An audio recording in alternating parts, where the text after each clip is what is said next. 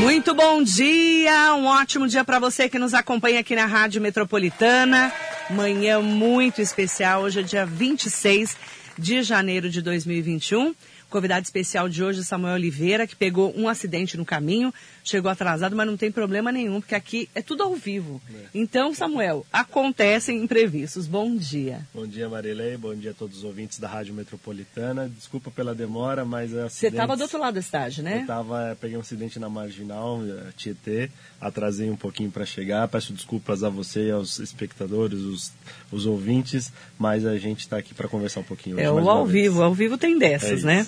E você vem de onde mesmo? Eu moro em São Roque, né? São Roque. Fica uma hora e meia daqui, mais ou menos. E vem direto de São Roque para Mogi das Cruzes, é. para falarmos mais sobre os assuntos em destaque. Aliás, tem, não falta assunto, né? Pois é, a semana começa quente. Né? Bombando, né? né? É aqui na nossa região do Alto Tietê, né? Eu já até abri o programa hoje falando que nós vamos receber um, um novo lote de vacinas contra o coronavírus da fabricante AstraZeneca Oxford, né? É pouco, ainda são 11.470 doses para as 10 cidades da região, segundo o Consórcio de Desenvolvimento dos Municípios do Alto Tietê, o Condemate, destinadas para imunizar uma parcela prioritária dos trabalhadores da saúde.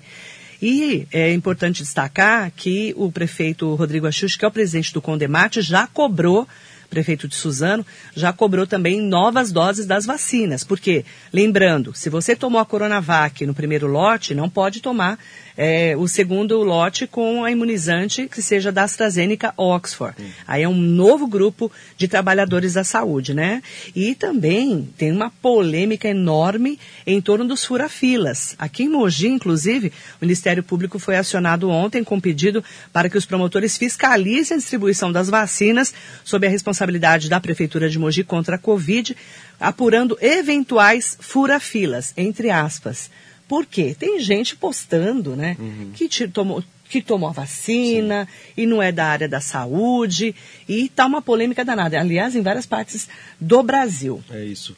É, hoje eu estava até lendo o jornal de manhã, antes de chegar aqui, e 15 cidades já estão com investigações em aberto e, né, e outros 15, 15 estados no total já estão com o Ministério Público totalmente alerta para esse tipo de fura-fila, que é um comportamento horroroso, deplorável por parte, é, por parte de algumas pessoas que estão aí é, querendo se imunizar e muitas vezes até chegar a falar mal dessas vacinas, né, prefeitos, filhos de governadores que de certa forma é, falaram mal dessa vacina que não iriam tomar, mas agora resolveram tomar. Né? Isso mostra também, né, Marilei, é uma ineficiência, uma incompetência uh, por parte do Ministério da Saúde, do governo federal, porque se lá em agosto agosto de 2019 tivesse respondido aos ofícios que foram encaminhados pela Pfizer, pela Oxford, AstraZeneca, se não tivesse, é, de certa forma, atrapalhado a condução a, da, da Coronavac né, com a Sinovac e o Instituto Butantan, né, já teríamos aí avançado bastante, uhum. teríamos muitas doses neste começo de 2020. E um sistema de controle também de quem são os vacinados. Nós não temos um sistema, o Ministério da Saúde não montou um sistema para controlar pessoa e CPF que foi de fato uh, imunizado. Hoje, a única comprovação que tem é uma carteirinha que está sentindo uma carteirinha de vacinação, como todo mundo conhece, escrito à mão por profissional da saúde, cola um selo ali, né? uhum. né? Mas não há um controle central por parte do Ministério da Saúde num sistema que poderia gerar todas essas informações e aí sim termos clareza onde foi parar cada dose, qual braço foi é, picado ali pela agulha, mas a gente não tem isso e fica à mercê aí desse jeitinho brasileiro que mais uma vez a gente precisa combater, né? E, e, e já, já o governo do Amazonas já demitiu dois depois das denúncias de fura-fila. A diretora de um hospital e um assessor foram exonerados por furarem fila. É isso. Né? E, o Ministério Público está de olho. E acham bonito ainda, postam nas redes sociais acham como lindo, se fosse uma é. grande vantagem. Né? A gente viu filhas de, de, uma filha de um prefeito uh, também na, no, no, no, Nordeste. Ela foi nomeada para trabalhar numa UPA que nunca trabalhou na vida só para poder tomar, tomar a vacina. vacina. Então, assim, é, a gente tem que combater esse tipo Lamentável. de coisas. Né? A gente precisa dar o exemplo. Neste neste momento são os profissionais da saúde que precisam receber, porque eles estão na linha de frente. A gente está vendo o que está acontecendo em Manaus. Eles já estão desgastados há um, mais de um ano, é, quase um ano, na verdade, trabalhando intensamente para manter essas vidas. Em seguida são os idosos, que são os grupos mais de riscos.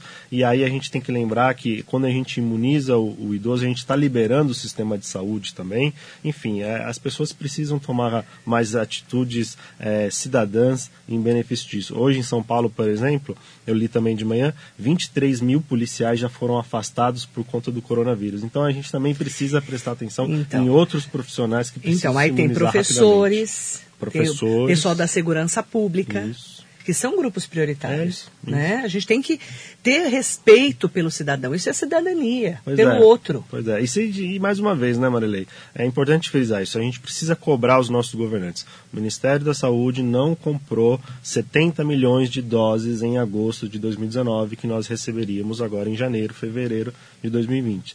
A gente tem neste momento. O presidente Jair Bolsonaro não quis comprar naquela ocasião. Não quis comprar. É, comprou agora, né? Comprou. O governo do estado de São Paulo conseguiu 6 milhões de doses com a, com a Sinovac na China e é, foi distribuída. Chegou, chegaram 2 milhões da Índia, que é a de Oxford é, e a AstraZeneca, então nós temos 8 milhões e São Paulo já está para liberar mais 4 milhões. Então são é, pouco mais de 14 mil, 12 milhões de, de doses. Poderíamos ter 70 se tivesse comprado em agosto. Você entrou aí na polêmica, né? Ontem, a polêmica, porque aqui tem todo dia tem uma polêmica nesse país, né? A embaixada da China, é, o presidente Bolsonaro postou uma foto, né? E colocou: a embaixada da China nos informou pela manhã que a exportação dos 4.500 litros de insumos para a vacina Coronavac foi aprovada e já estão em área aeroportuária para pronto para o envio ao Brasil, chegando nos próximos dias.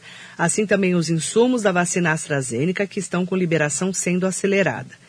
Aí o presidente escreve na sua rede social: agradeço a sensibilidade do governo chinês, bem como o empenho dos ministros Ernesto Araújo e Eduardo Pazuello e Tereza Cristina. Aí o governador do estado de São Paulo manda para toda a imprensa e posta governo federal não teve participação na liberação de insumos chineses para a vacina do Butantan. Não é verdade o que disse o presidente Bolsonaro, diz o governador João Dória. E nas redes sociais de que a importação de insumos da China foi uma realização do governo federal. Todo o processo, diz Dória, de negociação com o governo chinês para a liberação de 5.400 litros de insumo para a vacina do Butantan foi realizado pelo Instituto e pelo governo de São Paulo, que vem negociando com os chineses a importação de vacinas e insumos desde maio do ano passado.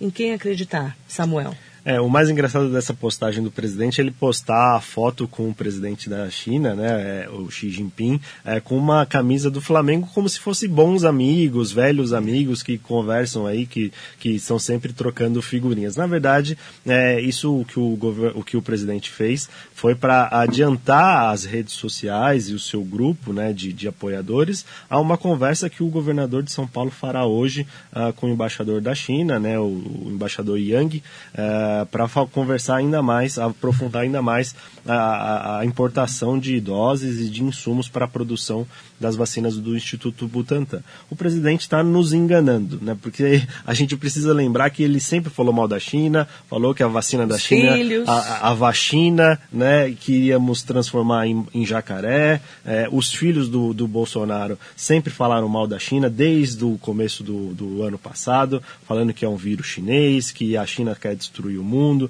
Os ministros de relações exteriores, o ministro de relações exteriores, Ernesto Araújo, sempre criticou a China. O ex-ministro ministro da Educação, Weintraub, que está hoje morando nos Estados Unidos, fugiu do Brasil, sempre criticou a, a, China, dizendo que a China é responsável, enfim. É, independente dessa questão da onde o vírus surgiu, a gente está na fase de que a gente precisa resolver a situação. Então, o presidente, mais uma vez, engana a, a população brasileira ao dizer que ele fez é, um grande movimento. Eu não acredito nisso. O único grande movimento que ele fez, Marilei, é, desculpe, é, foi pedir desculpas para a China nesses últimos dias. Uhum. Porque a, a China travou toda a importação de doses e de insumos para o Brasil, para o Instituto Butantan. É, então, teve nos últimos dias, sim, o presidente ter, através do seu ministro de Relações Exteriores, conversar com a China, mas foi mais para pedir uma desculpa, é, dizer que talvez não vai fazer mais isso. Enfim, são, são conversas de bastidores que a gente não vai ficar sabendo. Né? A China nunca, um país nunca impõe uh, sobre o outro algum tipo de atitude. Né? Ventilaram aí que a China estava impondo a demissão do ministro de Relações Exteriores. Enfim, a China, nenhum país impõe alguma condição nesse sentido da soberania nacional. Mas o presidente teve aí que abaixar a bola, é, ir contra tudo que ele falou. Ah, os seus seguidores, eu acredito que ficam confusos nessa hora, porque se ele falava mal da China, agora ele quer mostrar que é amigo da China. Enfim, é, infelizmente nesse caso, respondendo objetivamente sua pergunta, quem está falando a verdade, eu acredito que neste momento é o governador de São Paulo, que através do Instituto Butantan e a Sinovac, desde o ano passado mantiveram relações é, científicas e comerciais é, em detrimento de todo o atrapalho é, que foi feito pela, pelo Ministério da Saúde. Se o Ministério da Saúde e o governo federal tivesse tanta competência para fazer isso, como diz que está fazendo agora, por que, que não fez com a Pfizer em agosto de 2019, que poderia Comprando ter comprado vacina. 70 milhões de doses e nunca respondeu ao, ao, à carta que o CEO da Pfizer Internacional mandou para o Brasil. E esses documentos foram revelados na semana passada. E, em agosto do forma, ano passado, né, Samuel? Em agosto do ano passado, que já era sinalização, ó, a gente vai produzir, não sei, 300 milhões de doses, 70 milhões podem ir para o Brasil. Vocês têm interesse? Nunca foi respondido. Isso é deixar a população à mercê da própria morte. O que aconteceu em Manaus é reflexo da falta de competência do Ministério da Saúde e do governo federal. Porque eles já sabiam do já que sabiam. estavam precisando de oxigênio. Não fizeram o que deveriam fazer. Inclusive, o Supremo Tribunal Federal autorizou a investigação sobre a ação do Pazuello no Amazonas. O ministro agora é formalmente investigado pela suposta omissão no colapso da saúde de Manaus. É, esse colapso vai cair no colo do ministro e do governador do estado do, do, do, do Amazonas, Amazonas, né? Porque no final do, você tem que queimar alguém, você tem que colocar é, queima o Pazuello, né? Queima o Pazuello. Mas na verdade a gente sabe que o Pazuello sempre seguiu a cartilha do chefe dele, é. que é o nosso Ele faz presidente. o que o Bolsonaro manda. É, e, e assim... É... E os que não fazem saem fora sai fora ou é escanteado é. e depois é combatido e trocado. Ele não foi trocado ainda, o, o Eduardo Pazuello, porque ele, além dele ser o, o, o, saco de pancadas no momento, ele é um general da ativa. E isso vai pegar muito mal para as Forças Armadas do Brasil, porque é um general que está na ativa, ou seja, ele não foi aposentado no, no, no Exército. E se ele deixar o Ministério, ele volta para o Exército, para o cargo de general. Isso vai pegar muito mal para os generais, que já estão fazendo uma conversa de bastidores que a situação deles está ficando muito uh, delicada na opinião popular. Então, mais cedo ou mais tarde, provavelmente o Pazuello deve cair, mas é o cair, como eles falam, uma saída honrosa. Ele deve para em um cargo, uh, um cargo inexpressível, mas que não é necessariamente uma demissão, que de fato no momento ele deveria ter recebido. Em democracias mais sólidas, uh, o que o ministro fez no finalzinho do ano passado, dizendo que já tinha garantido 354 milhões de doses. Ele fez um, um pronunciamento em rádio e TV, em horário nobre, é, falando que já tinha garantido 354 milhões. Ele mentiu em rede nacional. Em rede nacional. Num país em sério, países mais sérios, democracias mais sólidas, ele teria caído por conta dessa mentira assim que apareceu a carta da Pfizer mostrando que ele não comprou 70 milhões e nem vai comprar, porque agora a Pfizer não tem como fazer e mandar para o Brasil. Ela tem contrato com outros países, né? assim como Oxford e AstraZeneca, já, já falaram para a União Europeia, para vários países, 26 países da União Europeia, que não vão conseguir cumprir o prazo de entregar lá uh, milhões de doses uh, que eles tinham contrato já assinado, porque está atrasando a produção, né? falta de insumos e está demorando a, a parte uh, mais laboratorial. Então, não temos como comprar agora essas 70 milhões da Pfizer e esse ministro, em democracias mais sólidas, países mais sérios, teria caído imediatamente. Né? E aí entra o Rodrigo Maia, chama uma coletiva e diz que o Pazuello cometeu crimes no enfrentamento à pandemia. Rodrigo Maia, que está tentando fazer o seu sucessor, né, que é o Baleia, na presidência da Câmara. E, em detrimento disso, tem o candidato do Bolsonaro que parece que está na frente, né? Mas como o Arthur Lira, né? Isso. O deputado. Mas como o voto é secreto, vocês confiam em político? Você confia, Samuel? Olha, eu. O cara fala, eu vou votar em você, você acredita? Eu preciso ter um, um, um conhecimento melhor de quem é esse político que está prometendo. Alguns, alguns Mas prometem. São 513. Cumprem, outros não cumprem. Certo? É. Tirando os dois votos deles, né? São 511 Sim. políticos. É, Você vai é acreditar? o voto é secreto, é na urna de papelzinho, né? Que eles fazem lá uma é. cabine uh, de votação com, com uma cortina, tudo, uma cabine que tem. Uh, é, o papel ali para votar, enfim, vai votar nos nomes que vão concorrer. É, o Rodrigo Maia está apoiando o Baleia Rossi, que é do MDB, Sim. aqui deputado federal de São Paulo, e o Arthur Lira é por candidato do governo. Né? É, o, o, voto é secreto, sempre pode muito acontecer. Eles estão falando que tem para o Baleia Rossi 220 votos e 260 para o Arthur Lira neste momento. Mas a gente pode. Traições existem nessa hora da votação. Já vimos tantas, né? né? Pois é. E o Baleia Rossi, que é o candidato do Rodrigo Maia, disse que vai analisar todos os processos, os pedidos de, de abertura de processo de impeachment que tem na Câmara. É um jogo de palavras que ele está fazendo, porque analisar é uma coisa, abrir o processo, aceitar o processo de impeachment é um outro, é um outro caso, né? É, jogando para a galera, mas o Arthur Lira já pelo menos não falou isso.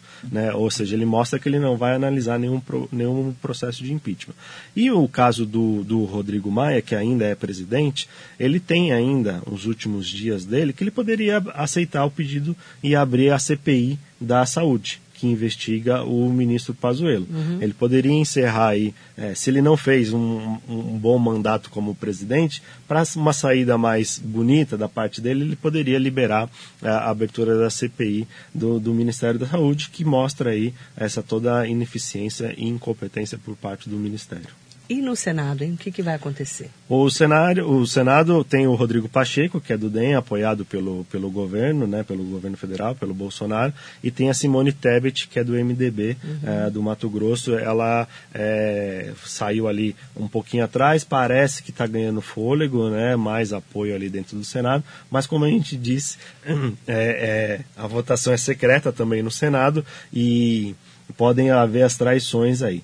É, preciso lembrar que aconteceu na eleição do, do Davi Alcolumbre, que é o atual presidente, que um, surgiu uma cédula a mais na, na urna de papel ali. Uhum. Então teve uma tentativa até de fraude no, na eleição do, do Davi Alcolumbre. A gente precisa prestar muita atenção nessa eleição para o Senado para evitar que tipo de, de, algum fraude ou alguma coisa aconteça ali. É, lembrando que até o PT estava apoiando o Rodrigo Pacheco, do DEM, né? ou seja, o PT se juntou a, ao governo Bolsonaro é, em detrimento da, da candidatura feminina candidatura da Simone Tebet, é, que poderia ser ali talvez um melhor contraponto para o PT. Então, é, mais alguns dias de campanha ali para esses candidatos, mas tudo pode acontecer, como você mesmo falou, bem me falou, é, traições podem ocorrer na urna de papel ali. Exatamente, a gente não sabe o que, que vai rolar ainda em relação a esses bastidores, né, se vão ou não vão é, cumprir com os acordos. Né? É importante também falar, eu até quero o posicionamento do Samuel Oliveira, ele que é um, uma pessoa que lida né, no dia a dia da política, é, quando a gente fala, e falamos muito durante a campanha, né? Não, porque o governador é, João Dória não pode fechar as cidades, né? Nós vamos combater isso. Se eu for prefeito, eu vou combater isso. E esse assunto acabou virando um assunto de destaque ontem, quando o Felipe Lintz, que foi candidato a prefeito da hum. cidade de Mogi das Cruzes, ele fez um post dizendo postura lamentável. Semana passada fez um apelo ao prefeito Caio Cunha e aos 23 vereadores para que combatessem as medidas absurdas de quebra da economia impostas pelo governador João Dória mas não fui atendido. Poucos se importaram. Em live realizada em sua página, Caio Cunha foi questionado sobre qual postura seria adotada para evitar a quebra de mais comerciantes e autônomos. E sabe qual foi a resposta dada pelo chefe do executivo? Entre aspas, em caixa alta. Não posso fazer nada. Ou seja, Infelizmente, estamos vendo um prefeito que, durante a sua campanha eleitoral, prometeu combater efetivamente as medidas que poderiam ser colocadas para prejudicar nossa cidade mais uma vez. Mas a resposta que todos nós recebemos foi totalmente inesperada. E saiba que Caio Cunha poderia sim segundo Felipe Lintz, ter feito algo ao invés de ter essa postura. Adequado desde os primeiros dias do sistema de saúde com a criação de dezenas de vagas de UTI, assim como fizeram os novos prefeitos Eduardo Boig de Itaquá, e Rodrigo Manga de Sorocaba, uhum. e ainda realizar uma audiência pública com os comerciantes e autônomos para a elaboração de um plano flexível que amenizasse os efeitos da fase vermelha. E, na sequência, marcar reunião com o governo estadual para apresentação deste plano. Enfim, existem várias possibilidades que Caio Cunha poderia ter tomado e que agora estou para tentar colaborar Aqui estou para tentar colaborar para o bem da nossa cidade. Aproveito para lembrar a todos que estão sendo prejudicados por essas medidas que estamos juntos para vencermos mais essa difícil fase. Qualquer trabalho que provê o pão de cada dia é essencial, diz aqui a postagem do Felipe Lintz. Um prefeito pode ir contra a decisão do governo do estado? Não, um, um, prefeito não pode ir contra o decreto do governador que determina aí, né, o chamado Plano São Paulo, a organização de fases da, da, das cidades das suas regiões. Porém, o prefeito tem muita outra coisa que ele pode fazer o em que, benefício do comércio e das pessoas que trabalham uh, na, na, cidade. Existem serviços que são de autonomia do município, ele decidir se mantém aberto ou se ele mantém fechado. Dentro do rol de atividades essenciais que o governador coloca, existem sub, uh, sub uh, em negócios, em empresas, que ele pode ali é, negociar e, de certa forma, ajustar com os comerciantes, com os empresários, o funcionamento. Por exemplo, é essencial casa de ração, casa de ração né, que vende insumos para agricultura, é, equipamentos é, médicos é, para animais, enfim. Dentro desse serviço existem ali outras atividades como flores, plantas, né, que podem funcionar é, independente dessa, desse estabelecimento. Por exemplo, floricultura é uma decisão do prefeito se ele vai querer manter a floricultura aberta ou não. E aí fazer um regramento de, de horário, como funciona. O, é, o, dentro da faixa de horário que foi combinado de, com o governo de São Paulo. É como que vai funcionar esse sistema de. de ele vai fechar tudo? Ele vai a, fortalecer o, o delivery, o drive-thru, né, o, o comerciante com a porta abaixada e só uma mesinha para atendimento? Não é simplesmente lavar as mãos e falar o governador determinou e eu não posso fazer nada. O que eu tenho visto, Marilei, é, diversos outros prefeitos é, fazendo reuniões, e nesse final de semana ocorreram muito, reuniões com associações comerciais e empresariais dos municípios. E falando, ó, a decisão do governador é essa, a gente tem uma certa flexibilidade aqui para organizar pouca coisa, mas nós temos, e a gente precisa otimizar e passar uma mensagem para o cidadão de que o comércio vai funcionar é, com porta meia baixada, com uma cadeirinha é, proibindo a entrada, mas que a gente precisa estimular as pessoas a comprarem, seja pelo WhatsApp, parando o carro na frente do comércio, e aí ele libera toda essa questão de zona azul, é, mostrando quais são os pontos específicos para o carro parar, pegar a sua compra e ir embora, fortalecer o comércio para ele continuar vendendo, é, independente se a porta está fechada ou não, mas que ele possa fazer um sistema ali de atendimento rápido, né? Enfim, no meu ponto de vista, o prefeito ele não pode ir contra o governador, isso é uma norma legal, mas ele tem uma gama de atividades que ele pode organizar desde que ele converse com os mais impactados, que uhum. nesse momento são os comerciantes e empresários. Porque hoje Mogi está na fase laranja, que ainda tem uma flexibilidade melhor de horário. Se regredir, para a fase vermelha, aí vai ficar mais complicado ainda. Então, se você não organiza nem na fase laranja, quem dirá organizar na fase vermelha. É, o, né? o, o, problema que a gente tem visto é a partir das 20 horas para tudo. Isso. E final de semana. Final de semana também. Porque no sábado, muitos comerciantes vendem bastante no sábado, uhum, uhum. né? E ficam esperando o sábado, Sim. dependendo do setor. Então isso também vai prejudicar muito. Pois é, mas aí essa questão da economia criativa, de como que esse cara, né, comerciante, esse empresário, vai conseguir vender com a porta fechada pelo sistema de drive-thru e delivery. O, o, prefeito precisa ser um grande puxador da atividade comercial do seu município, fortalecendo e apoiando. Agora, uhum. simplesmente, no meu ponto de vista, lavar as mãos e colocar a culpa no governador é mais uma forma do que foi feita por alguns prefeitos uh, no meio do do ano de 2019, de, de 2020, desculpa, é, no meio de 2020, alguns prefeitos falavam, ah, não tem o que fazer, não tem o que fazer. Quando flexibilizou a criação do Plano São Paulo, os prefeitos começaram a sentir a, a lotação nos seus hospitais, a dificuldade da, das pessoas voltarem às atividades econômicas, uhum. e aí eles começaram a prestar mais atenção no Plano São Paulo e nas determinações do governador.